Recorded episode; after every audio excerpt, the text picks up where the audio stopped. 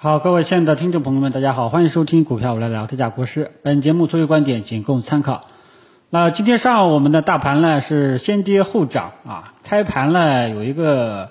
呃下探啊，那么此时呢外围市场呢就波动比较大一点，因为传闻中美之间的这个贸易谈判又终止了啊，所以开盘的半个小时呢有所调整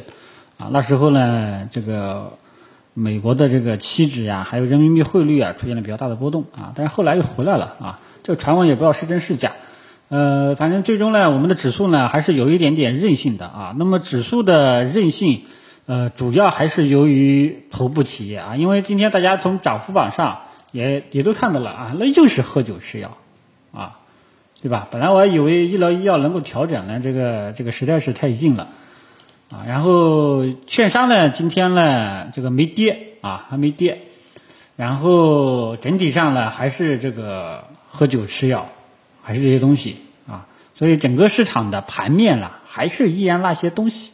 啊，还是之前的那些东西，就是什么呢？就是还是这些头部企业一直带动了整个市场，还是结构性的机会。你像上周冒泡的这个煤炭钢铁啊，今天又不知道跑哪里去了啊。那么煤炭钢铁它已经。基本上已经把之前的涨幅给吃掉了，啊，所以煤炭钢铁，你说这叫机会吗？啊，如果说你认为一个涨停板，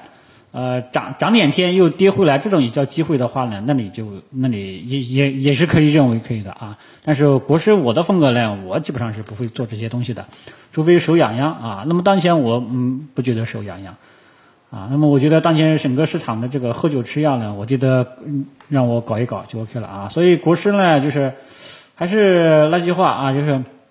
啊，就像有的粉丝说的啊，你天天喝酒吃药啊，对我就天天喝酒吃药，喝酒吃药喝到什么时候呢？哪一天这个喝酒吃药能够走出了调整结束的信号出现了啊，我就不搞了啊。至少目前来说呢，呃，都是良性的，都是健康的啊。所以整个盘面走到今天了，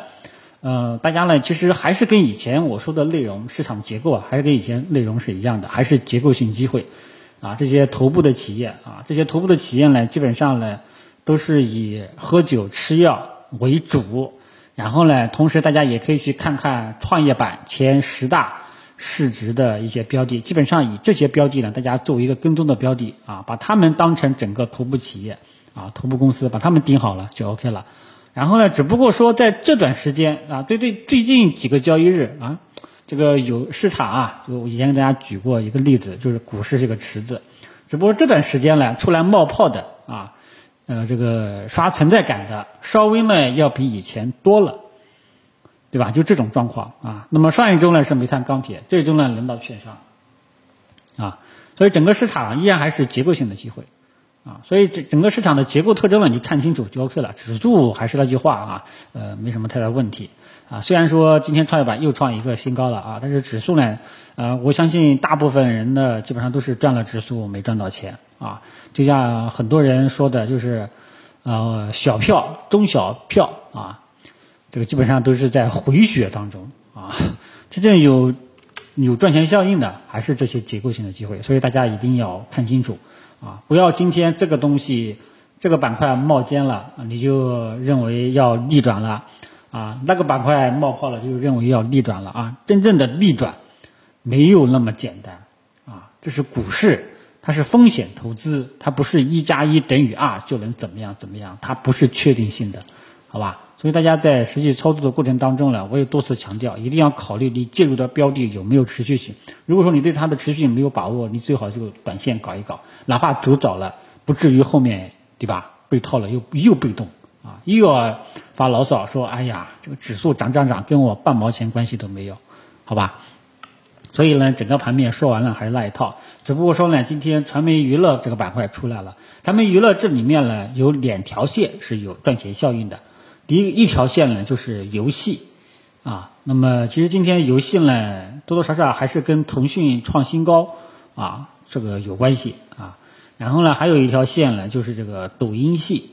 这个 IP 网红这一块啊。那么传媒娱乐呢，最近主要是这两条线有比较好的持续性赚钱效应。当然了，这个持续性呢，我就没有把握住了啊，因为我对这一块呢，这个。呃，它背后的逻辑啊，我没有深入的去研究。你像让我去，虽然说我有时候也玩玩 DOTA 二，啊，但是现在年纪大了也打不了了啊，这个，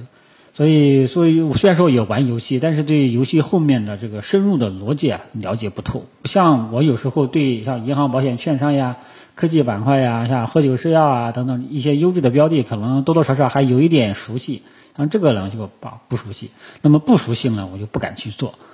啊，除非它技术面走出了我想要的右侧信号了，我才有可能敢去搞一搞。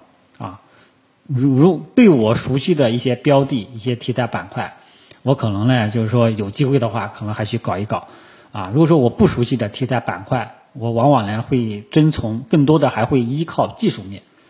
啊，就这么一个思路。如果说它这个块我不了解。啊，我对他们是盲区，那么我看技术面，技术面如果说有明我想要的这个见底的这种信号，我才有可能会干进去，然后才有可能会深入研究他们背后的这个逻辑，或者说基本面等等啊，我的这个就这个思路，好吧？所以整个盘面的特征呢，呃，依然还是这些啊。今天呢，传媒娱乐要好一点，然后软件呢要好一点，软件呢里面，呃，好像是涉及到这个数字货币。啊，还有一些什么，里面也有一些跟这个游戏类挂钩的啊，有些重叠的啊，好吧。所以科技股呢，大家也发现了，耶，这个好像内部也是，哎呀，五月份是芯片半导体啊，就这个六月六月份呢是苹果消费类电子，耶，这难道是这一次这个后面要转入软件类吗？对吧？这个还是值得去研究的啊。那么国产软件大家注意一下，如果说国产软件像今天。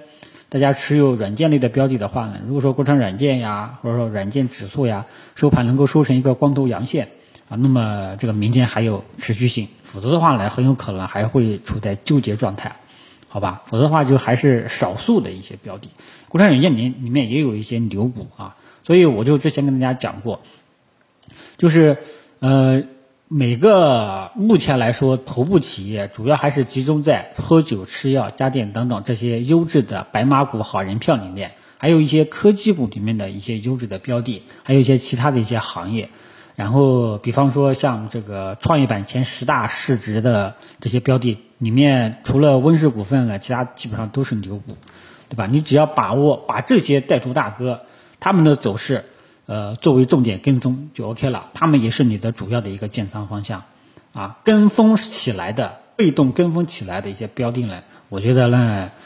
这个还是少碰，或者说你要碰的话呢，也只能说做做短线，好吧？呃，至于券商呢，它后面能不能保持下去呢？大家注意一下，好吧？整体上呢，券商目前来说还是看涨的，啊，呃，只是持续性呢，就是看你个人到底根据你自己的方式方法，你自己判断有没有持续性。啊，我呢之前也说过，对于煤炭、钢铁他们的持续性，我也没有把握，啊，我呢是没有搞的。同样，券商呢也是这样，券商呢，反正我是比较的失望啊，他走出了走了三个月啊，没想到以这种方式这个起来了，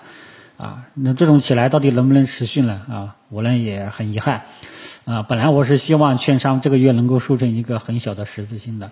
啊，结果没有啊，这个愿望呢也打破了。因为如果说券商这个月能够收成一个很小的十字星的话呢，呃，七月份如果说真的涨起来的话呢，才有可能有有比较好的持续性啊。这个时候呢，往往才会建议大家去这个把握到把握到什么程度呢？就建议大家去开仓去介入了啊。但是没有啊，所以这个就再等吧，好吧？呃，如果说券商从月线角度上来讲，大家记住了，还是一个宽幅震荡啊。呃，从日线角度上来讲呢，它已经是脱离了底部的长达三个月的震荡区间，啊，后市跟踪它的持续性，啊，操作难点也是持续性，啊，这个背后的逻辑呢，跟煤炭、钢铁是一样的，好吧？其他的也就嗯不再点评了，啊，总之市场结构呢，还是以前那些东西，大家看看懂了，看清楚了就 OK 了，好吧？